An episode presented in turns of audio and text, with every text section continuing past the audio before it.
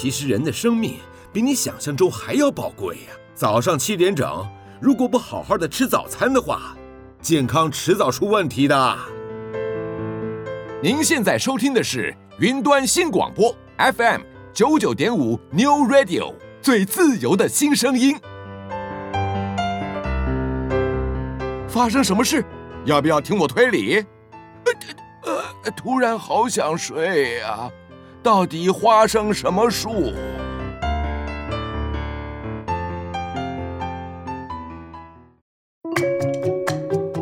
爸爸，那是什么树啊？嗯，花生树吧。花生是长在树上的吗？哎，好问题。那我们看看到底花生什么树？各位听众朋友，大家早安！很高兴能在礼拜天的早晨和大家在空中相会。您现在所收听的是 FM 九九点五云端新广播电台最自由的声音。你现在所收听的是花生什么树？我是主持人布丁。哎，大家好，我是丁丁。呃，这个礼拜其实有蛮多好消息哈，就是我们宣布这个警戒降级了，但是没有解封，但是整体的疫情。总是变得比较缓和了嘛，哈。对。然后本来要来的一个台风也没有来，嗯，闪过一劫。如果来的话，可能会带来超大的雨量，然后还会致灾，对不对？还会那个网络会断线，然后网课很难上。哦，对，因为最近好像大家呃网络使用量非常的大哦，很很多一点天气的因素或者是一点小小的变动，大家都变得很难上网，对不对？嗯。哦、然后呃，东京奥运开幕了。嗯，对，这个也算是一个让人振奋的消息啊。虽然这次奥运还蛮特别的哦，这次奥运在开幕的时候，还有六成的日本民众其实是反对的状况。哇，对啊，就是它是整个呃国内还是一个反奥运的情绪，这个很很少见哦，因为大部分的大家都是用一种嘉年华会欢庆典的一个。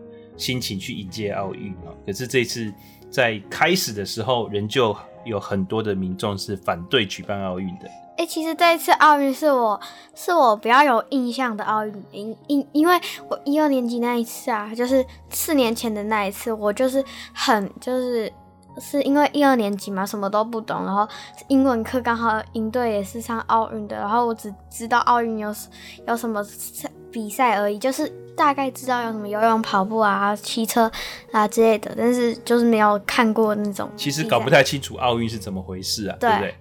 哎、欸、哎、欸，爸爸好像对对对，爸爸第一次看奥运也是小学五年级的时候，哎，你比我，你就是比我，就是我这个年纪的时候，对比你跟你差不多，因为爸爸快呃，我是比较早入学嘛，对，那一那个时候是呃洛杉矶奥运。爸爸那时候看的是洛杉矶奥运，应该是一九八四年吧？哇，好好久。对，还是一九八六啊？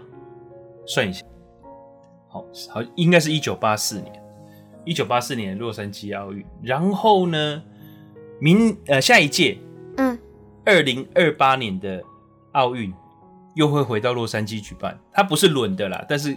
刚好下一次的奥运会，二零二八年的奥运会，那个洛杉矶也争取到了举办权，所以下届的奥运也是在洛杉矶。洛杉矶，我希望下一届的奥运会我们可以全家一起去看。嗯，那你觉得哪一？其实算一算应该可以哦，算一算应该有机会。那你有看？你看过那么多场奥运，你觉得哪一场最精彩？最精彩哦。我觉得你是说开幕吗？还是说什么比赛？比赛之类的全部。比赛的话，当然就是我们有一年中华队在巴塞隆纳，嗯，啊，我们的那个成棒拿到奥运的银牌，嗯，对，那一年是我印象最深刻的。对，那呃，还有什么奥运比赛让我比较深刻？有，就是呃。我们的跆拳道有一年猪木也拿到冠军，嗯，哦，这个我也印象蛮深刻的。法比，那你最喜欢听看什么那个节目啊？就是那个运运动运动项目吗？哦，你刚你这样讲，我我就想起来，还有就是美国梦幻篮球队的那一年，就是第一届，嗯、有 Michael Jordan、Charles Barkley、呃、Scott Pippen，还有那个时候最全世界最有名的几个球星，像是 Larry Bird、Magic Johnson，他们都在那个美国的梦幻一队，还有 Dressler 那一年我也我也我也觉得很好看啊。然后我最喜欢看的以前是篮球比赛啊，以前是篮球比赛，我现在开始都比较。喜欢看自行车哦，因为你我们因为我们家有自行车，然后你也常常去骑，对吧？对对对，算是兴趣的改变嘛。以前年轻的时候喜欢看篮球，嗯，呃，现在就开始看自行车这样子。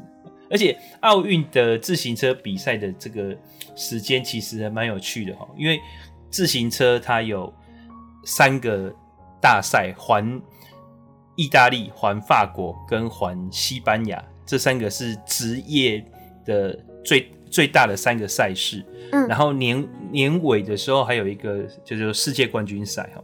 那这三个环环意、环法、环西班牙是职业车队，可是在，在通常在环法结束、环西班牙开始的时候，每四年会有一次奥运会，嗯，所以这些职业车手呢，他们会在环法结束之后，马上像像。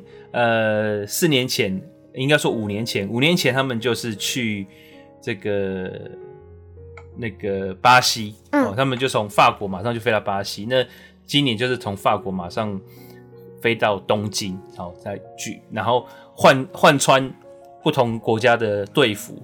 可能我跟你本来在职业车队是同一队的，嗯。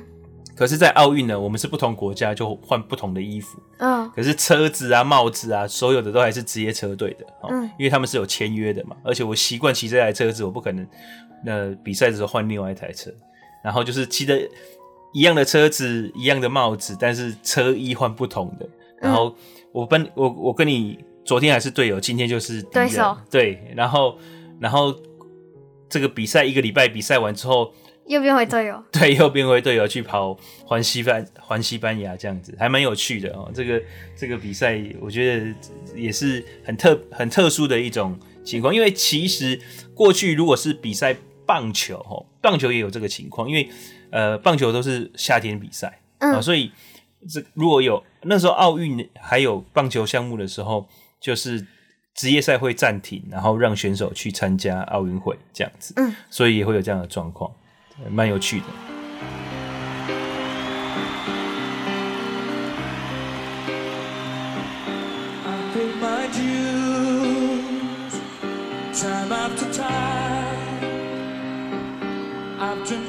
Sentence, but committed no crime. mistakes I've made a few. I've had my share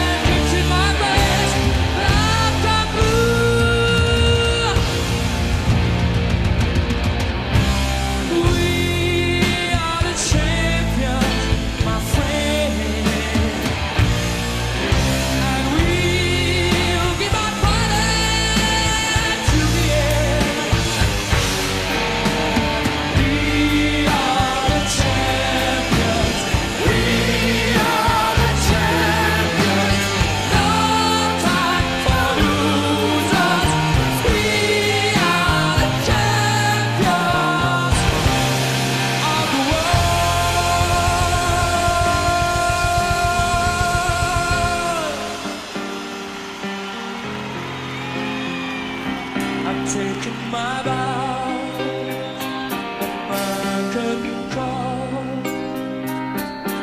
You brought me fame and fortune and everything goes Well then, I thank you all. But it's been a better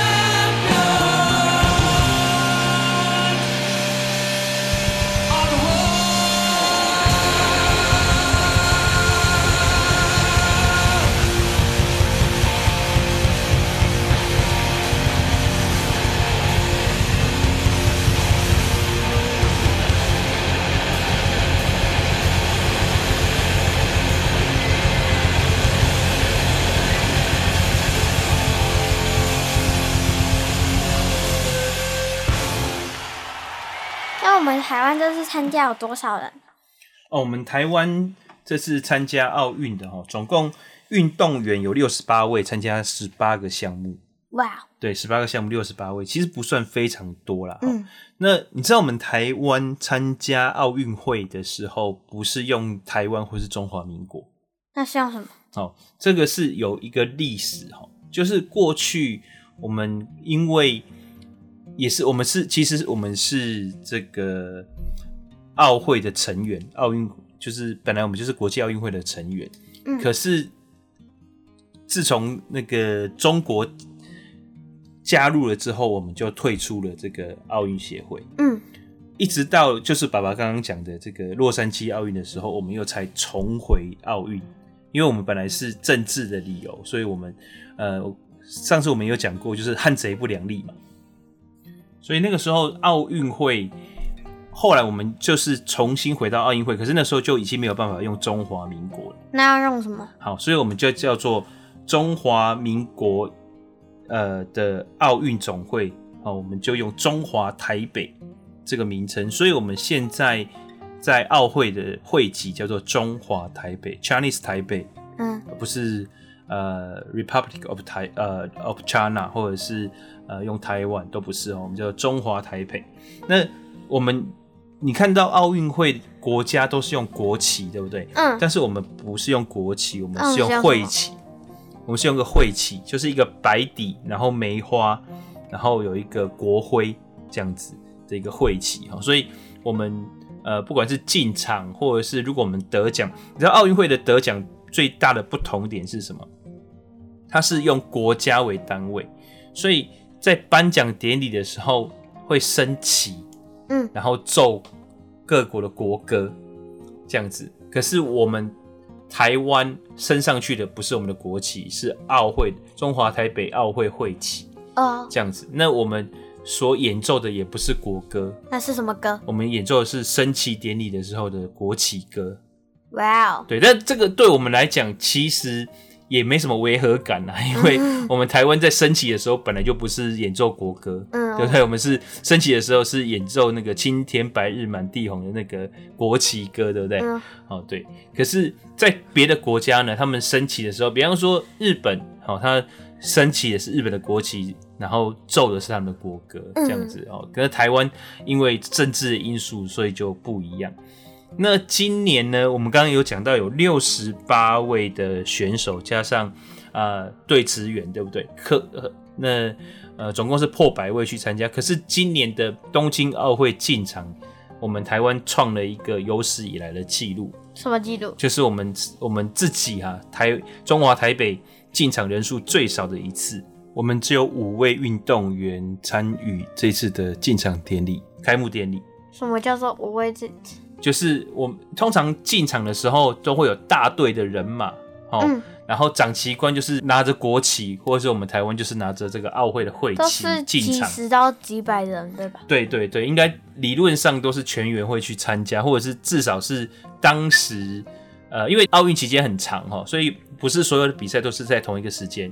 哦，所以不是所有的选手都会同一个时间出发跟到达，至少当时到达的选手会一起去参加，嗯、因为那个是一个嘉年华会嘛。嗯。可是今年只有五个五个人，就是有两个长旗官，哦，郭幸存跟卢彦勋是那个网球选手跟举重选手，哈。嗯。五位运动员加上六位队职员，哈，总共十一位。因为疫情的关系啊，大家尽量少出门，哦、少群聚。好，所以我们对那今年奥运的开幕也。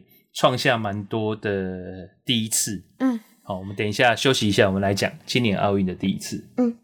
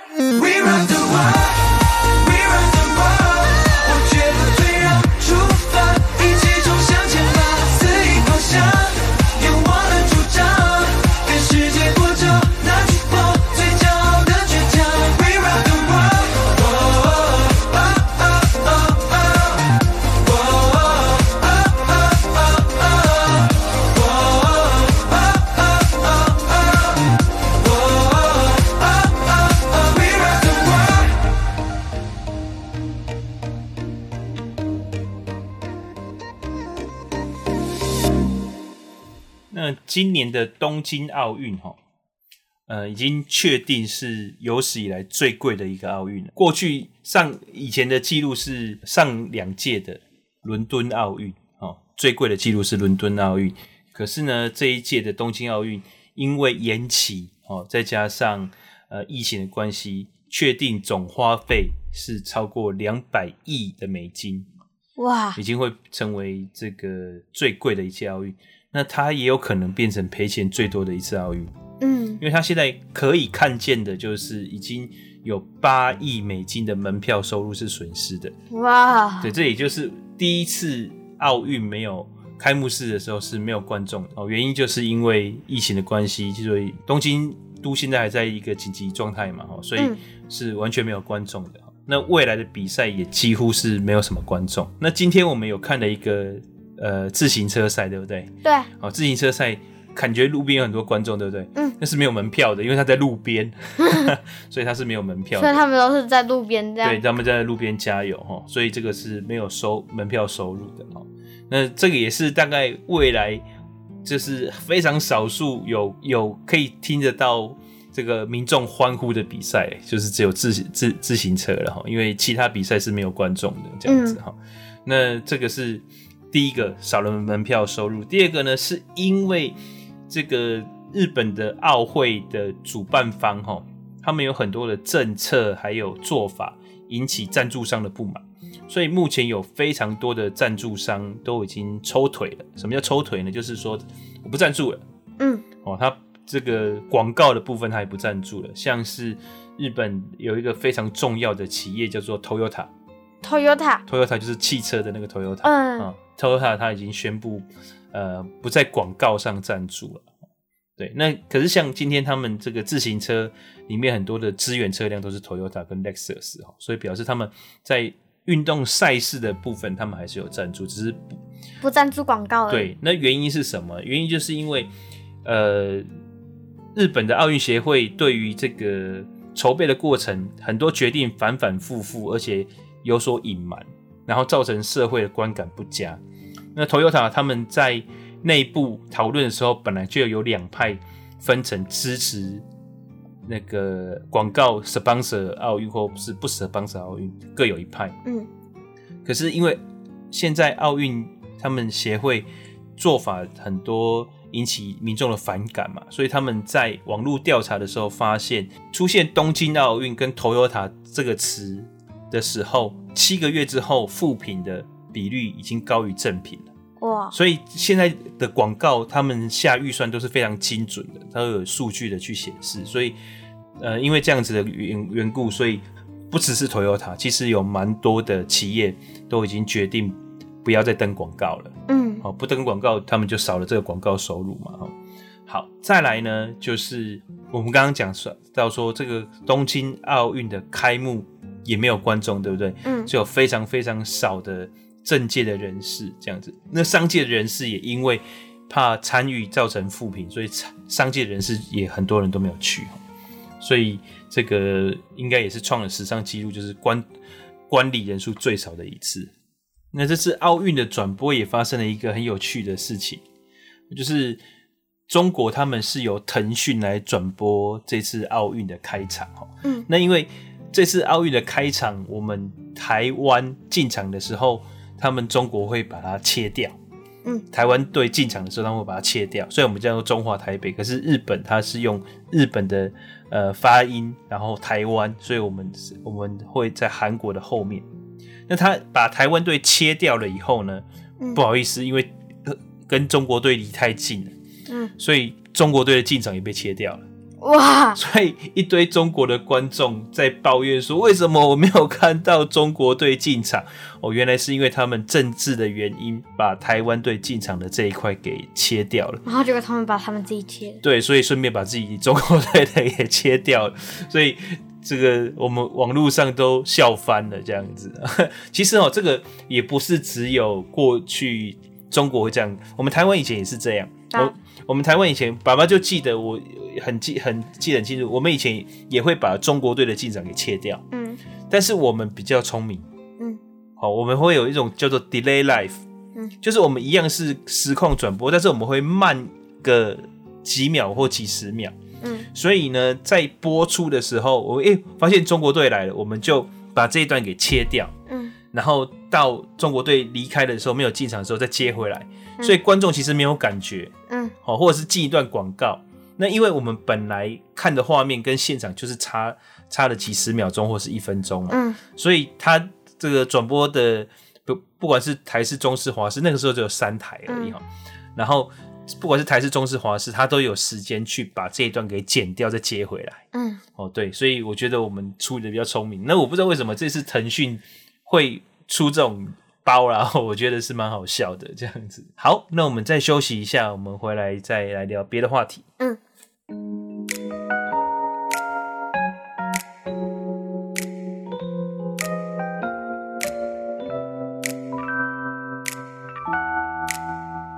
刚好世界就突然被不经意打扰，要躲不掉心跳，就藏在下一秒。扬起了我的嘴角，刚好在街角。你说遇见才有最甜的笑，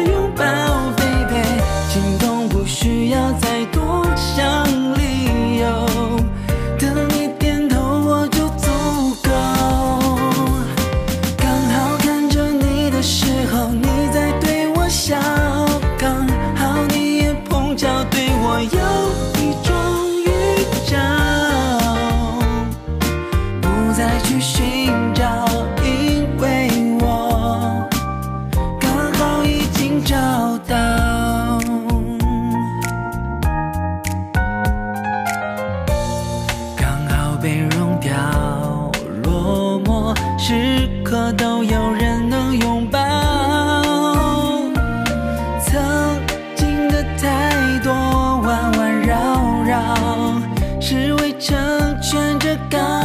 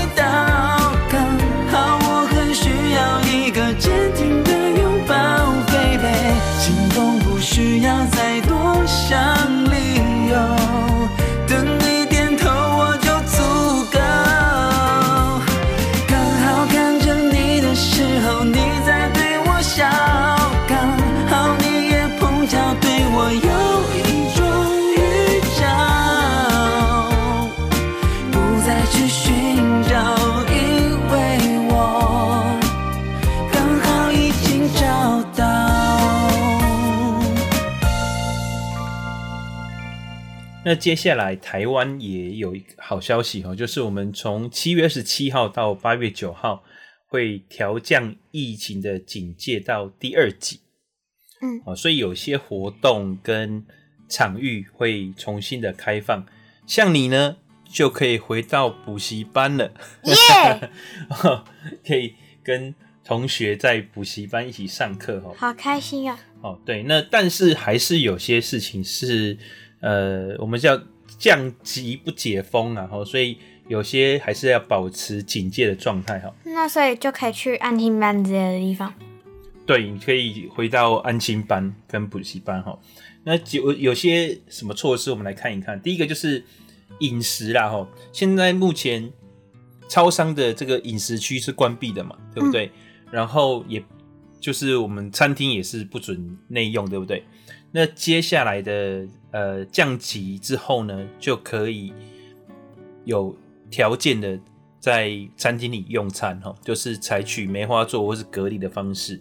那便利超商的这个呃内用区也会重新开放哦，也就是说，很多公共区域它就会重新开放。嗯，好，那像我们如果要出游的时候，会有一些地方的公共厕所不能使用的，目前也可以使用了哈。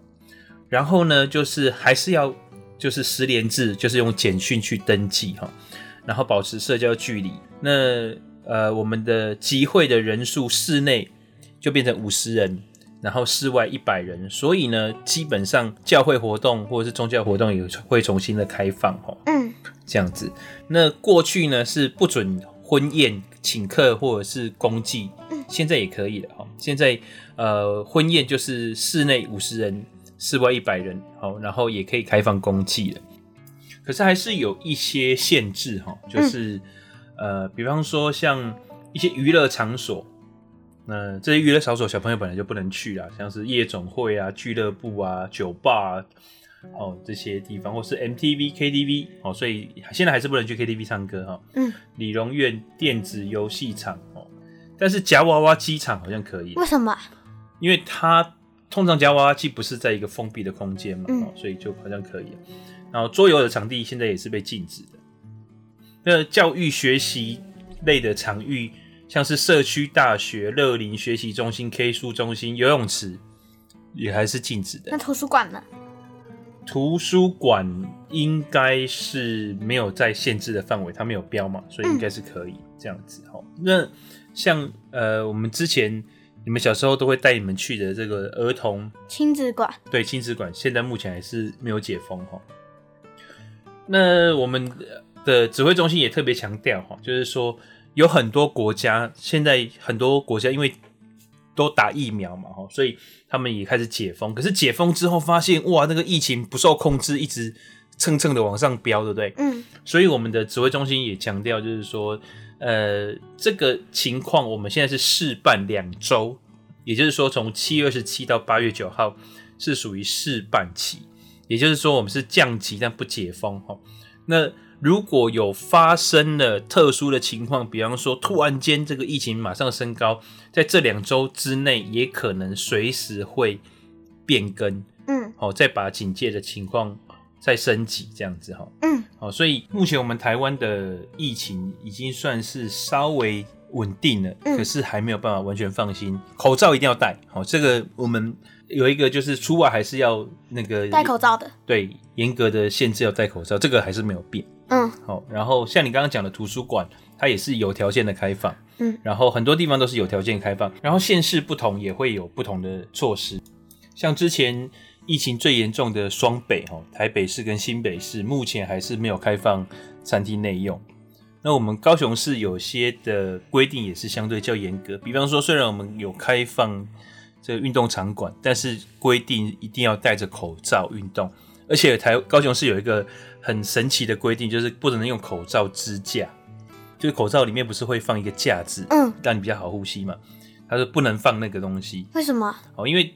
放了口罩之下，有些人他的口罩就会出现缝隙嘛，就没办法完全的防护这样子。所以高雄市是说不准，特地强调不准用口罩支架。可是你知道运动的时候不用口罩支架，真的可能会出人命。对啊，之前就有一个他因为慢跑的时候，呃，这个口鼻哈，就因为流很多汗嘛，所以那个口罩就会吸附在脸上，嗯，所以他就真的倒在路边，因为缺氧倒在路边。哇，对啊，那你想想看，我们在室内运动啊，不能戴呃口用口罩支架戴口罩，那这个危险性其实很高，嗯、所以这是变相的叫我们不要去运动。对啊，哦，所以我们还是保持在家运动就好了，然后就是还是先呃让子弹飞一阵子，观察看看。嗯，对，也不急着说马上就要出去嘛。对。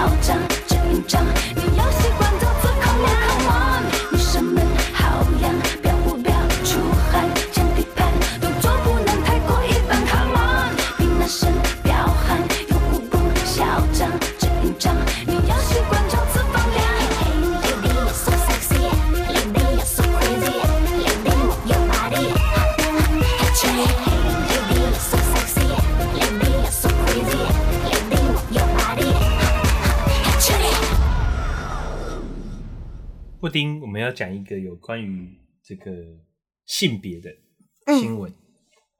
路透社，你知道什么是路透社吗？不知道。好，那路透社是一个英国的新闻通讯社。什么叫做通讯社？吼，你现在看新闻都在哪里看？都在那个网络上看呢。都在网络上看，对不对？嗯。可是没有网络之前呢？报纸啊。报纸，对不对？嗯。好，那在没有报纸之前呢？广播吧，广播，其实报纸比广播早很多啊。哦，那那要怎么看呢？好，所以过去其实，呃，在没有这些媒体之前，都是讯息都是口耳相传的。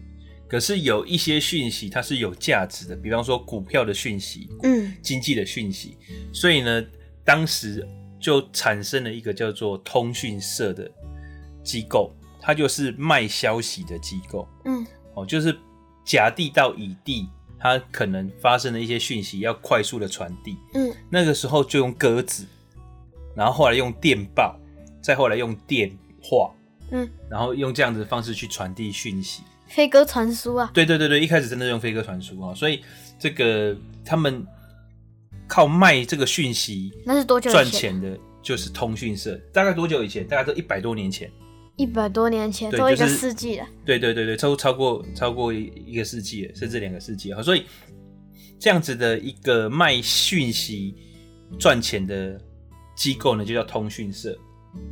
那随着时间的演变哦，这些通讯社就从这个传递消息的机构开始，慢慢的变成有组织，他们开始有训练或是雇佣记者，嗯然后就变成说他们会到全世界各地去采访，然后把消息呢传送到世界各地去。那因为比方说我们以前在台湾，我们台湾的媒体可能没有办法派那么多记者到国外，对不对？嗯所以我们国外的新闻就会去跟国外的通讯社买。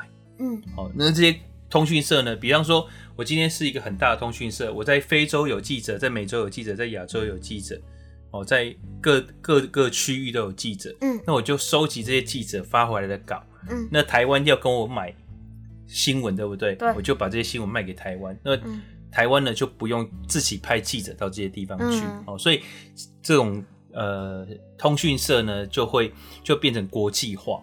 那爸爸以前念书的时候呢，呃，有四大国际四大通讯社，现在当然更多了哈。那国际四大通讯社以前美国占最多哈，有两间，一个叫做美联美联社哈，就是 AP 哦，然后还有一个叫做国合众国际社哦嗯 UPI，然后法国有一间叫做法新社 AFP，然后还有一间就是路透社，路透社英国的哈，嗯。所以呃，我们今天要讲的就是这个路透社。嗯。那路透社呢，它是它成立也也非常非常久哦，它是在一八四九年，今年是多少年？二零二零哦，所以你看，二零二一啊，对，今年二零二一了哈，所以你看这个是这个一百多年前，快要两百年前就有这样子的一个机构哦。那它这一百多年来第一次有一个女性的领导者哈，出现了所谓的女性总编辑。哦，他们那路透社呢，它原先呢都是在欧洲负责欧洲的新闻，那后来慢慢的，他们把触角就伸向了美洲，以至于全世界哈。这次路透社升任总编辑的这一位新任的总编辑哈，他是来自罗马的，叫做贾勒尼，他很厉害，他通晓四种语言哦。那过去呢，除了在路透社之后之外，他也在美国的《华尔街日报》服务过。所以现在其实有非常非常多的女生在新闻业界有非常好的发展哦，但是爸爸还是希望你不要去当记者。很辛苦啊。诶，除了很辛苦之外，这有很多种因素了。你知道，其实也有女生的战地记者诶，对，有非常现在在世界各地很多地方都是战争嘛，对不对？嗯那战争有一种记者，他是专门在战地里面呃采访的，叫做战地记者。好恐怖、哦。对，那现在有很多女生的战地记者哦，所以已经真的是在新闻里面两性平权算是还蛮蛮执行的蛮彻底的哈。嗯那路透社呢，它是一个现在全世界各地有两千四百多位记者的一个组织哈。那贾勒尼他今年四十七岁哦，他主要是在财经方面的报道。那他也有很多实务的经验，外派像意大利啊，或者是美国啊，那总部在英国嘛，哈，所以他在全世界各地也有非常多的采访经验。所以从这件事情，布丁，我跟你讲，现在是一个全球化人才的时代，嗯不要只在一个地方学习或工作。嗯爸爸希望你能够预备好，像我们从小就一直培养你的外语能力，对不对？嗯。重要的是什么？重要不是说，哎、欸，我会讲英文，而是说你开启了一道对外的窗户。嗯像这个贾勒尼，他会四种语言，所以他能够获得的机会就会更多。哦，那他有美国哈佛大学的学位，还有英国政经学院的学位，这是美国哇塞个对，这个是美国跟英国，呃，应该算是最有名的两间学校。好厉害哦。对，然后他在伦敦、巴黎、罗马都有担任过记者，所以你要知道，就是我们现在很多的工作不会只限定在某一个区域，甚至某一个国家。嗯，像爸爸就曾经在很多的国家学习跟工作过，对不对？对，然后你看爸爸这些朋友，基本上也都是呃在很多国家都有工作过，对吗？嗯所以到你以后出社会的时候，这样的情况一定会更明显。就是我们每一个人都要有能够适应不同的区域文化，甚至各种不同的领域。哦，像我们当记者就不能只会写作，不会摄影，或者是只会摄影不会写作，你一定要都会。嗯然后你也不能只懂财经，你可能要懂政治，哦，那你也不，你也可能要会一些译文方面的东西，其实就是扩展你的人生啦。要全方位发展。对对对，什么东西都能够去理解，嗯，然后找到自己真正的兴趣所在，不能偏科。对，不能偏科，然后不要当记者，好。哦，Hôm nay em nói em cần đôi tay ôm lấy em và dắt em đến những chốn yêu xa ngàn mây. Hôm nay tạm ngưng hết những âu lo thương ngày, chỉ cần em ngồi sau cùng anh ta đi đến đâu cũng được. Nếu như một ngày anh không giống như em từng trông mong, chẳng ôm được thế giới liệu em có yêu không? vì anh ôm được mỗi trái tim thật nhỏ bé của người anh yêu có em thật ấm áp như một bài hát anh phiêu mình giữ nhau thật chắc bão giông đều qua khi con tim cùng theo lý trí. Giờ gió đông lạnh giá lắm, cứ yên tâm còn anh và nắng vàng cùng sưởi ấm để em cảm thấy yêu thương nhiều hơn. Việc của em là yêu anh, có mưa rông thì để anh lo. Chẳng hứa xua được mây đen, nhưng bình yên khi bên anh. Tìm thấy em người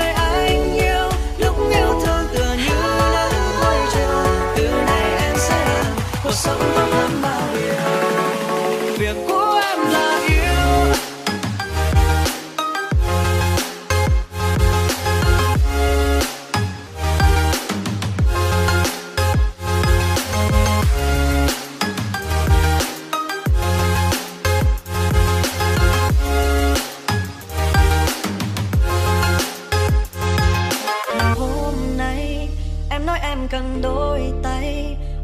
Em và dắt em đến những chốn nhiều xa ngàn mây. Hôm nay tạm ngưng hết những âu lo thường ngày. Chỉ cần em ngồi sau cùng anh ta đi đến đâu cũng được. Nếu như một ngày anh không giống như em từng trông mong, chẳng ôm được thế giới liệu em có yêu không? Vì anh ôm được mỗi trái tim thật nhỏ bé của người anh yêu bài hát anh phiêu. Mình giữ nhau thật chắc nhé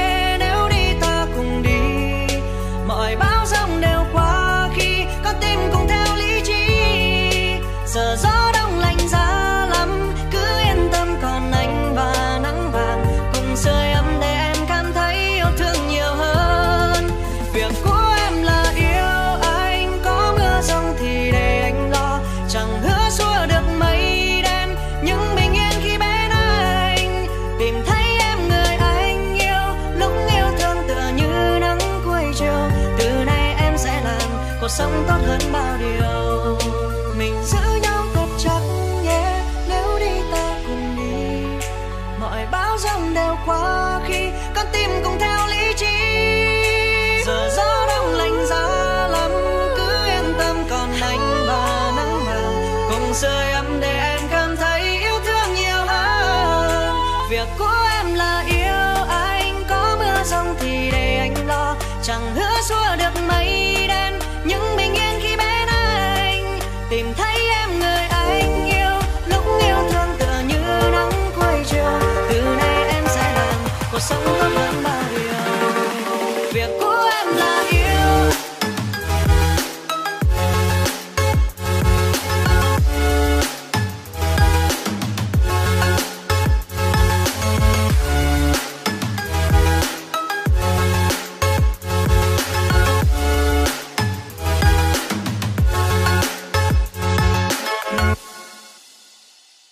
哎、爸爸，嗯，柯南已经要结局了。真的吗？嗯，他画了多久了？他画了二十五年。二十五年哦，对，本来只说连载两个月，然后结果已经已经二十五年。一发不可收拾就对了。嗯，二零一二年还说只要只要画一百卷以内，然后结果现在已经一百一千一千多集了。哦，延长了十几倍了。嗯，所以柯南已经小学二年级还是几年？他是二年级，他还是一直一年级，哦，小学一年级，永葆青春的小一。所以他小学一年级二十五年了。对，我留级二十五年不容易呢。然后没有啊，全部全体都是维持二十五年了。对啊，超级厉害的啊。嗯，所以他们这他们怎么样把二十五年的东西都搞在一年里面了？都而且还出了几部，他是不是一直在出电影？对啊，他一直在出电影啊。哦，总共也有二十多集，二十二十多，二十四二，听说是二十四个电影，二十四个。所以一年一集。嗯，哦，啊，他终于要结束了。对，哦，为什么那个？他就说结，青山刚昌终于良心发现了。他他就说结局已经定了，就是有人在采访中问老师结局是不是是不是网上说说的结局已经定了，然后结果他自己说是。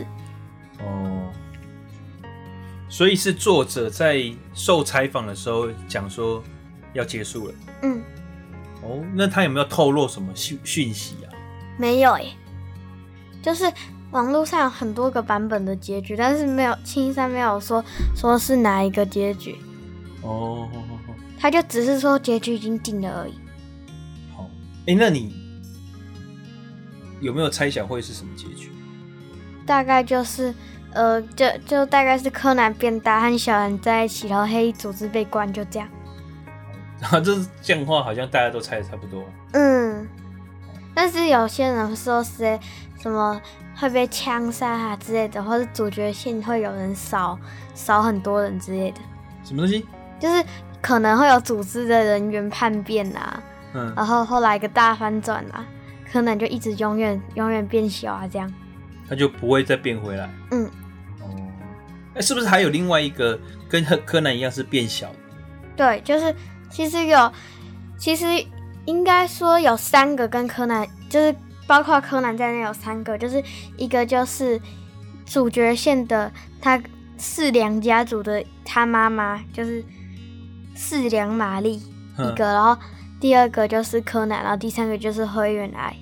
好，那柯良玛丽怎么后来都没有出现？四良玛丽哦，四良玛丽为什么后来都没有，他是后面才出现的角色，哦，那他现在在干嘛？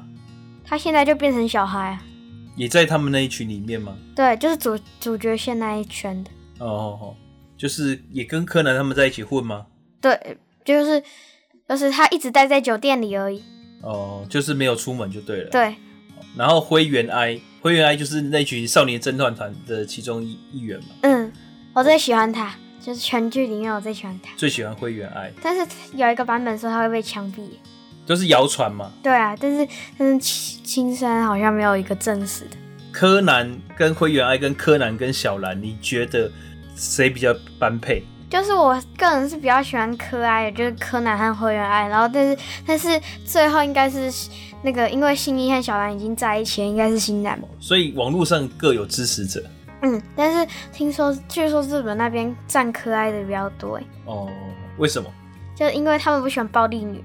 哦，因为小兰是跆拳道冠军，嗯，然后然后嗯，遇到坏人也可以自己解决，所以日本人比较不喜欢能够独立自主的女性。就是比较比较喜欢那种说弱弱可以让人保护的那种女的。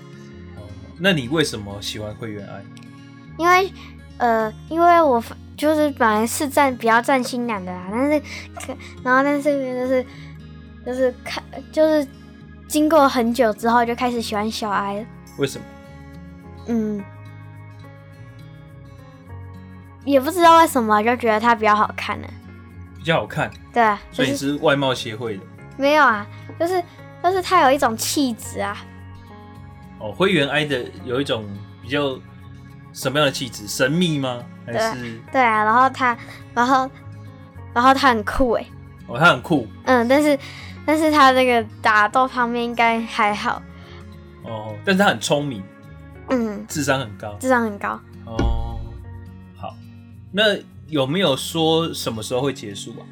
呃，我也不知道哎，他只是说结局已定了，不知道。哦，结局已经定了。嗯，通常我们写故事的时候，结局就会定了啊，不是吗？诶，对吼，所以可能我结局定了，但是三十年后才结尾，所以他先花二十五年，还有五年的时间，嗯，或者是四十年后再结尾，所以还有十五年的时间。看青山能活到多久吧。我不，我希望他那个有生之年可以把柯南的结局真的我爆出来。告诉你，我们搞不好有生之年，我有生之年都不一定看得到了。